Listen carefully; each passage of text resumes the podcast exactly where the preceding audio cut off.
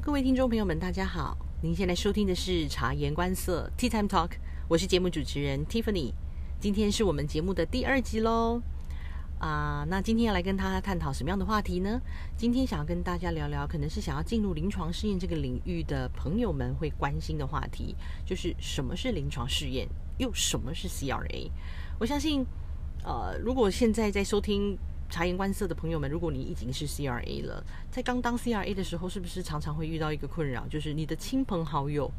会向你询问你现在在做什么工作呢？那你想要跟他们说明说啊，我在临床试验产业里面做 CRA，然后大家就开始好奇的问说，哦，什么是 CRA？好有趣哦，这是什么样的一个工作？工作内容又是什么？对，这就是我刚进入 CRA 时最常被问到的话题。我会，我一般来说当然是会要很白话的来跟亲朋好友们说明，因为他们毕竟没有相关的呃背景嘛。对，所以其实临床试验白话的来说呢，它就是一个新药、新医疗器材或者是新适应症。它要进入这个市场上市之前，给广泛的给患者使用之前，呃的一个严谨的试验过程。注意哦，它是临床试验，不是临床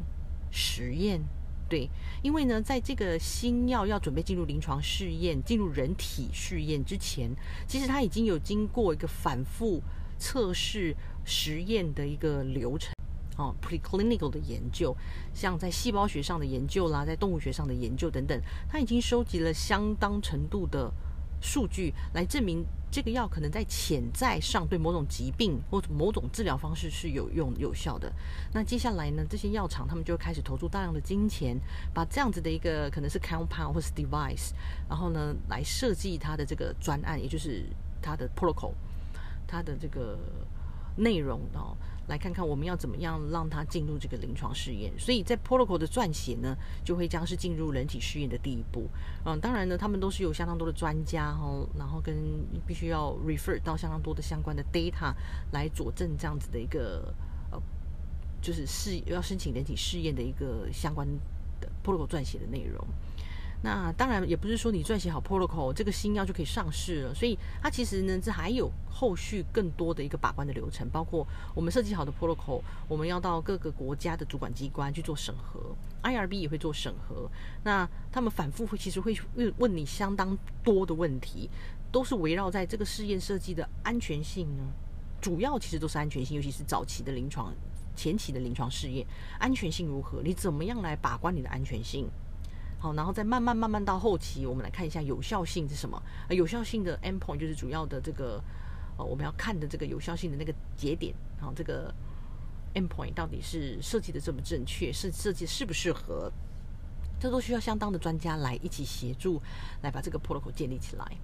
哦，那有这样多的把关，最主要的目的在哪里？最主要的目的就是在这个新药、新医疗器材、新适应症在进入人体试验之前。我们已经做相对的准备，好，让人类呢真正进入这个就服用新药啦，或者是植入新的 device，它相对的安全是是我们考量它的安全是最高的，以及它的受受试者哦，进入临床试验被我们招募过来的，他的这样子的一个病人的病患或者是健康受试者，他们都叫做受试者，哦，受试者的这个我们确保他的权益是最高的，也就是说进入临床试验。你可以选择进入临床试验，你也有一般基本治疗，哦，所以你需要跟你的医生做讨论，什么样的选择对你现在是最好的，哦，或者是说你可以有新的选择，嗯，那你自己本身可能会获益或可能造成的不良反应是什么，都全面性很公开的评，让这个受试者做评估，而这个就是所谓的临床试验，然后那临床试验一般来说呢，它分为四个时期。哦，Phase One、Phase Two、Phase Three、Phase Four。好，那这边我就不细部讨论它各个时期到底是在做什么。后面如果我们有机会呢，我们可以一一来探讨。好，那这样子这样不同的阶段的一个呃研究研究，然后再修改研究再修改，那可可能需要补充更多的 data 啦，哦，可能需要设计其他的试验来辅助啦，等等，什么情况都有可能，都是看你当初做完了这一个阶段的试验之后呢，把你的报告送交主管机关之后的审核结果是什么。哦，所以它我我可以说它的试验设计的过程是相对的非常严谨的。好，那既然这个就是临床试验、人体试验，那什么又是 CRA？CRA 在临床试验上扮演的角色又是什么呢？OK，再一次白话的来说明什么是 CRA。其实 CRA 呢，就是我们试验设计出一个 protocol，然后呢，希望请这个医院方这个 investigator，就是医生跟研究护士们一起来协助我们执行这个 protocol，收集相应的数据跟 data，哦，以及照顾这个病患，根据我们的 protocol 来执行。呃，这个过程中，确保者是谁？就是 CRA。所以 CRA 呢，它在英文来讲还有另外一个名词叫 site monitor。叫 monitor clinical research associate，也其实就是 monitor。那在中文来讲，翻译来讲，我们就会说它是一个呃，如果是 CRA 就是临床试验专员，或者是他是一个临床试验的监测者。OK，所以他要监测的目的跟监测的内容是什么？监测的目的就是我们要确保在医在医院端医生们哈，也就是说临前临床试验的这个 investigators 这些医生们跟呃，研究护理师们，他们啊有没有呃仔细的、确实的 follow 这个 protocol 来收集相对应的 data，以及他们在收集安全性的资料的时候，是不是有确实跟踏实，以及对于病患受试者的权益是不是有照顾到？所以 CRA 呢，那 CRA 要怎么确认这些细节呢？当然，他自己本身需要有非常丰富的 knowledge。哪些 knowledge 呢？最基本的就是我们要有 ICH GCP 的一个。呃，基本的根基就是我们必须要了解什么是 ICH GCP。那 ICH GCP 的话呢，呃，它其实就是一个国际的规范。然后，因为每个国家如果都有自己做临床试验的一套标准，那到最后就变成我们要怎么 确保说它它世界上是全世界是有统一的。所以在世界上后呃，就是慢慢的大家在各个研究。做临床试验的领域的大家专家们就觉得说，我们需要有一套哦国际的做临床试验的法规跟准则，来让大家就是说，我们确定在这一套执行的标准下，大家不会偏差太多。这就是所谓的 ICH GCP。所以 CRA 一定要非常熟悉跟了解 ICH GCP 的内容，他才能够知道他到医院的时候，他要如何去 review 这些 data，要确保呃这些。收集上来的 data 是有符合 GCP 的规范，以及我们对受试者的保护也是符合 GCP 的规范等等。OK，这就是 CRA 的一个非常重要的一个角色。当然了，如果你说要说要要分析起来，CRA 工作内容其实是非常的繁琐的。大大小小你都可以涉略，而不同国家的 CRA 呢，它所做的内容或许也是稍微有点差异。事实上，实际上来说，在 GCP 的规范里面，CRA 它身为一个 monitor，它其实是不会 involve，就是说，呃，帮这个 site 端准备各式各样的东西。其实它就是 site，它必须要知道 site，也就是说我们的医院医院端的人员相关的研究人员，他必须要知道他自己应该要准备的东西是什么，是什么。然后呢，来准备好之后呢，然后呢，让监测员呢，他来从头到尾来做一个 review，然后呢，看看这个中间有没有什么样的呃错误，啊，有没有什么样的 protocol deviation，那是不是应该要通报主管机关等等等等的这样子的一个内容。所以，像我以前在新加坡工作的时候，其实他们就非常的 follow 所谓的 GCP 的规范，在 site 端，在 study coordinator。就是临床研究护理师、研究助理哦，他们呢就是知道他们 site responsibility 是什么，他们就会做得非常的好，都准备的很好。那基本上不需要 CRA 有过多的协助，我们只要当然是我们所提供的 training 是一定要的。那接下来 CRA 就是真的扎踏踏实实的，就 GCP 里面所定义的那个 monitor 的角色，然后呢来跟 site 建立一个非常好的关系，然后跟临床试验的这个 protocol 的执行、监督等等这样子。所以这个简简而言之呢，这个就是一个 CRA 的角色跟大概大致上的工作范围跟内容。那以后有机会，我们可以再来细部把这个主题拿出来讨论一下。CRA 一般平常我们都在做什么？这个内容大概还可以包含哪些？我们该怎么准备等等？我想在以后的节目里面呢，我也可以陆陆续续跟大家分享。那今天呢，我主要是想要跟大家分享，如果今天你还不是 CRA。你想进入临床试验这个领域，你该如何做准备？你又要如何来了解你自己适不适合这个领域？OK，首先呢，你可以问问自己的是：你为什么想要进入临床试验领域当 CRA？你对于临床试验这个产业的了解有多少？你知道什么是 sponsor 端吗？你知道什么是 CRO？你知道什么是 CRA？以及 CRA 事实上在赛端在执行的？内容是什么？我相信这个在呃 Internet 上面有非常多的资讯，你可以先去阅读、消化、吸收，了解一下自己对于这个临床试验的产业，呃，抱持的兴趣在哪里？为什么想要进入？先掌握好自己内心深处的一个呃，就是定位。好，然后我们再来看看我们该如何准备进入这个产业。OK，好的，那这个就是我大概的一个基本介绍。那接下来呢，就是来跟大家做几点的整理。CRA 到底你要进入这个产业的话，你应该具备什么样的呃特质？首先来跟大家分享一下什么是呃成为一个 CRA 该拥有的特质。OK，就我自己本身大概当 CRA 有六七年的经验，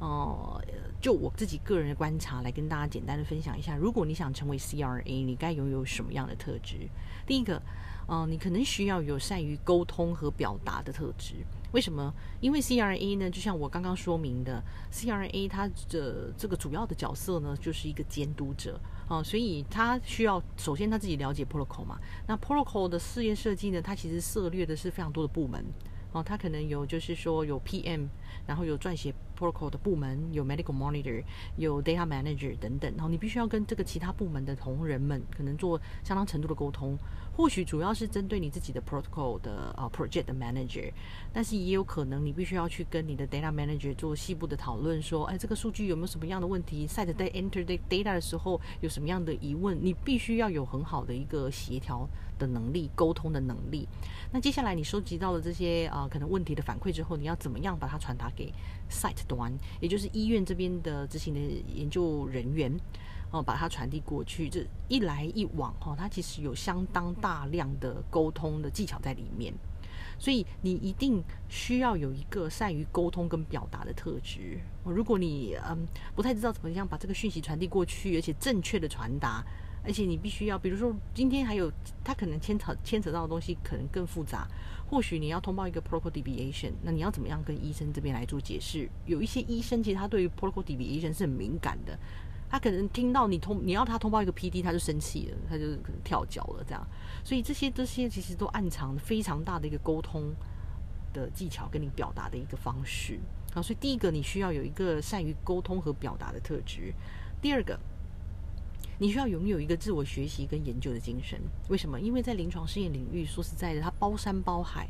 并不是有任何一个独立的人，他能够知道全面向、全方位的细节跟内容，而且何况他这个都是一个新药，可能新医疗器材、新适应症等等，有时候连啊，可能 sponsor 端他们自己都还需要有很多的讨论，才能够 feedback 给你说，哦，你现在提出来的这个可能跟他试验设计相关的问题，所以你可能在执行这个 protocol 的过程中，你会遭遇到非常多的问题，包含就是说这个 protocol 试验的。过程是细部的细节，好像有一点不符合临床上哦我们在执行的一个实际操作层面。那我们要该如何来提出来这个这个问题？要或者是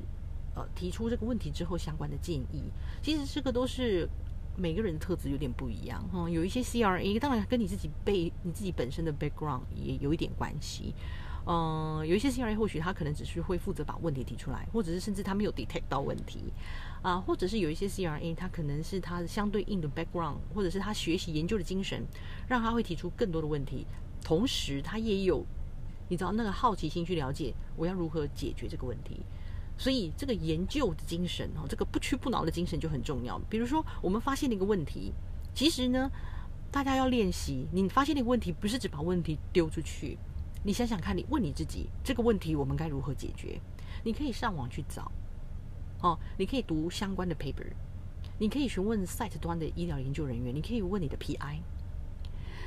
等等。你把这些相关的讯息消化吸收之后，再比对一下 ICH GCP 或是其他的 guideline 有没有相对应的指导方针跟准则，我们可以一起 follow。所以在你提出问题的当下的同时，你可以附上你相关的你收集到相关的资讯，给你的可能你的 project manager。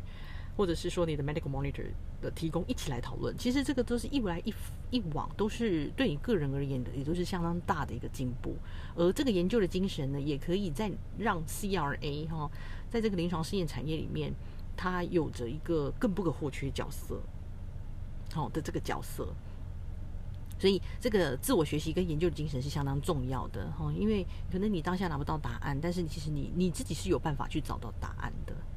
第二、第三个呢，就是你需要有责任感，有肩膀。嗯，因为我们是一个监测员嘛，我们是一个监测员，是一个 monitor，所以呃，我们对于 ICGCP 是很了解的。当然，你必须要有一个你自己担负起这个角色的责任感，因为 CRA 这个角色相当的重要。如果你够精准，如果你呃责任感够重，你发现了任何一个可能是偏差于这个 GCP 以外的。啊，任何的内容，你都其实都应该着实的把它通报出来。那当然呢，你也有可能人不是完美的，更何况 CRA 它必须要记忆的，包含的这个 ICGCP 跟其他的 guideline，跟你自己公司的 SOP 等等，真的太多了。还有 protocol 的内容、细节、细部的呃可能定义等等，真的很多。或许你有可能在某些地方造成了一些疏忽，尤其是比较没有经验的 CRA。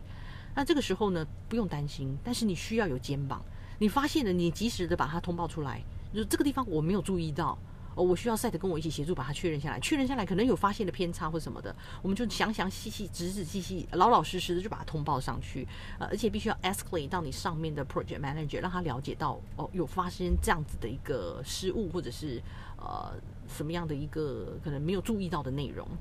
哦，这个是你必须要有一个肩膀哦去把它担承担下来，为什么呢？因为如果你把它你知道所谓的，你就把它盖住了，盖住了。你把不把这个事情通报下来，因为你害怕，你害怕去承担这个责任，你可能会让这一个错误的雪球越滚越大，越滚越大，到最后可能是一发不可收拾。而一开始你发现呢，其实你就是把它通报上去，你就去面对它，你就去处理它，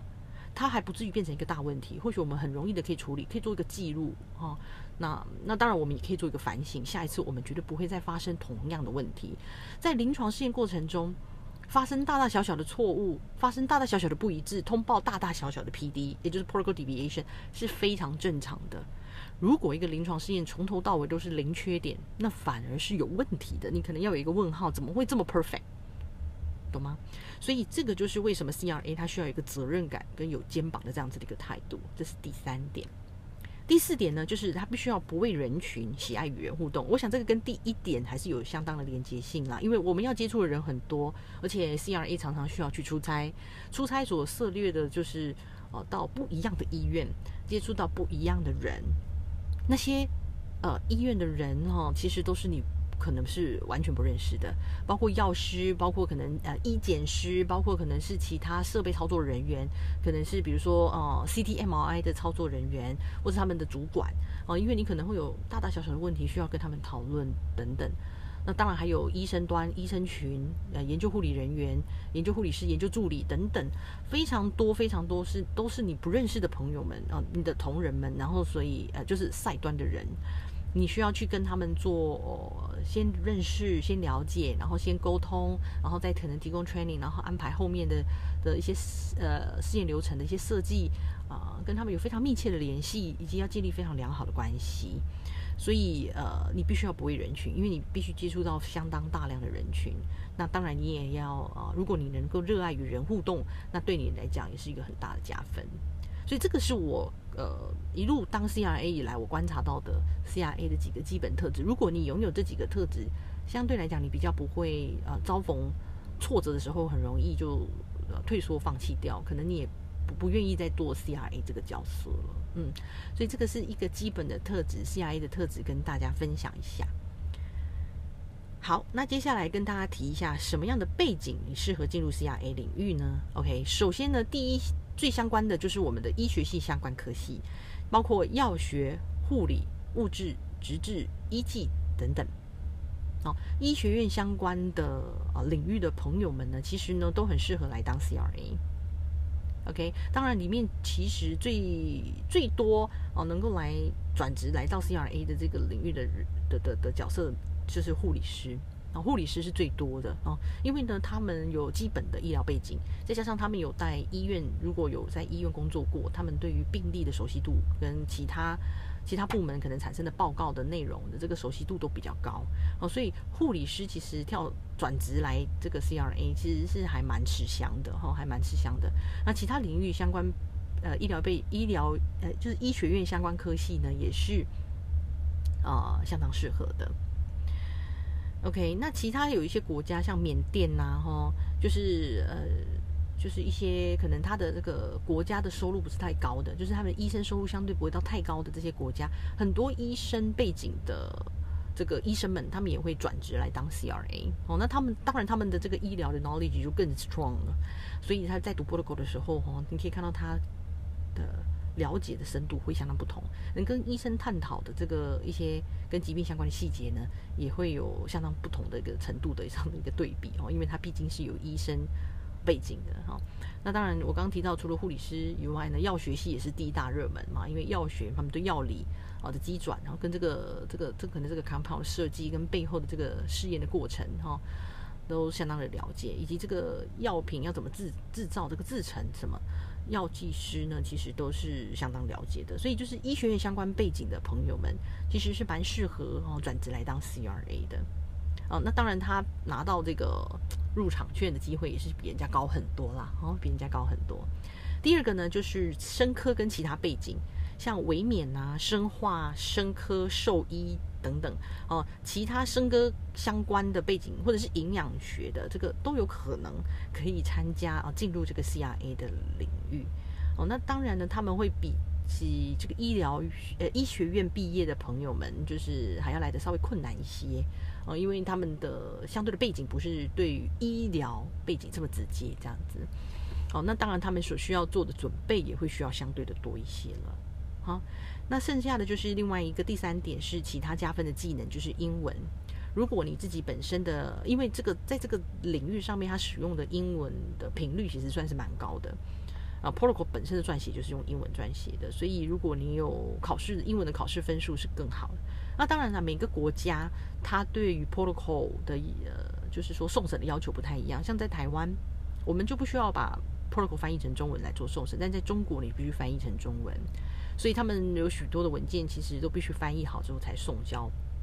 就是主管机关审查。但日本它必须翻译成日文哦，所以这相对来讲，他们可能对于执行本土的案件，对于英文的要求没有到这么高。但是事实上，如果你在一直往后升迁的话，你可能会接触到其他国家的，因为这个 trial 可能会跨国嘛，跨国家的其他国家的朋友，同仁们接触的机会就越来越多，而英文使用的频率就会越来越高。所以英文呢，有时候是在你参加临床试验的时候，他们在面试你的时候，一个评定的标准之一。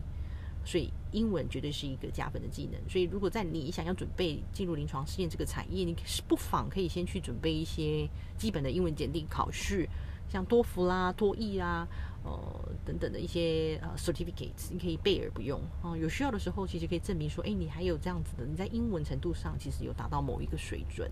啊，这也是蛮大的一个加分。OK，所以这个是适合进入 CRA 这个领域背景的人们啊，你有这样子的一个背景，就适合进入 CRA 这个领域。好的，那接下来呢，要来跟大家谈几步骤来拿到这个门票哈。那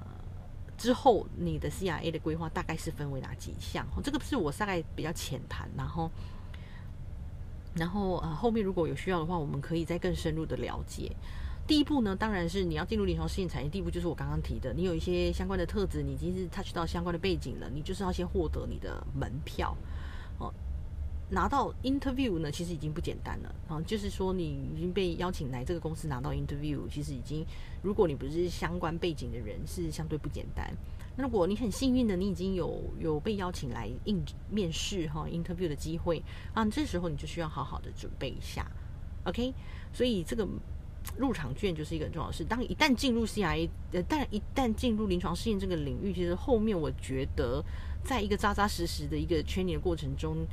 是大家都可以成为一个很优秀的 CRA 哈，在这个领域上的发展也都有非常多样化哈。就重点是在那个门票，所以你该如何准备呢？哦，我想大家可以还可以参考我 Facebook 里面有分享的这个二十题非常常见的 CRA 面试的考古题嗯，就是二十题的这个我以前常常遇到的最常被问到的这个二十个问题，大家可以到 Facebook 参考一下，就是什么样的问题有可能被询问到，你可以针对这二十个问题好好的做一个准备。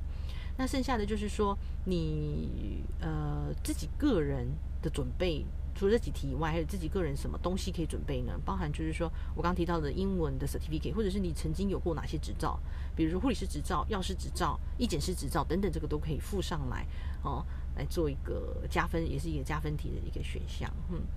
然后呢，另外呢，就是说，OK，这些东西你都准备好了，那。我该从哪一个角度切入？就是说，我在投履历的时候，我该从哪一些公司去涉略？其实我会比较建议，如果你的背景偏差比较大，比如说你可能是生科其他相关科系，你可以从很小的生技公司、药厂来着手。因为呢，这些公司它可能资源也不够丰富哦，它或许嗯也找不到他找找不太到，就是说非常经验的 CRA，所以它可能比较能够接受所谓的。过去没有 CRA 背景的的这个应应应征者这样，所以嗯，你可以呃先试试这些公司哦，升级公司小的升级公司，然后呢，在面试上面就是要着重加强于自己本身的能力，就是我刚刚提到的那几个特质哦，跟呃我我我分享给大家这个二十个常见考古题，可以先准备一下，然后再加上就是说你可以。我想会想要找一个 CRA，他想要知道的是，就算你没有相关的经验，你处理事情、解决问题的能力在哪里？你对于这个产业了解有多少？尤其是我们这个你知道宝典 G I C G C P，你了解又有多少？所以你是不是可以先准备一些功课？你可以先去自己先去呃读呃 I C G C P，或者是可以先去上一些相关的课程，你就会了解临床试验是什么，G C P 又是什么。那当然，这个呃 interview 的过程中，这个。主管们，哈，他们觉得说，哎，你有这个相当程度的了解哦，虽然你没有当过 CRA，但但是你有这个呃基础的 knowledge，以及说你这个态度是非常积极的，你学习的态度是非常积极的，也就是说是个可教之才。让进来之后呢，其实我们可能给你一些带领的方向，你觉得自己可能可以做得很好，进步得很快，那或许你拿到这个入场券的机会就会变高。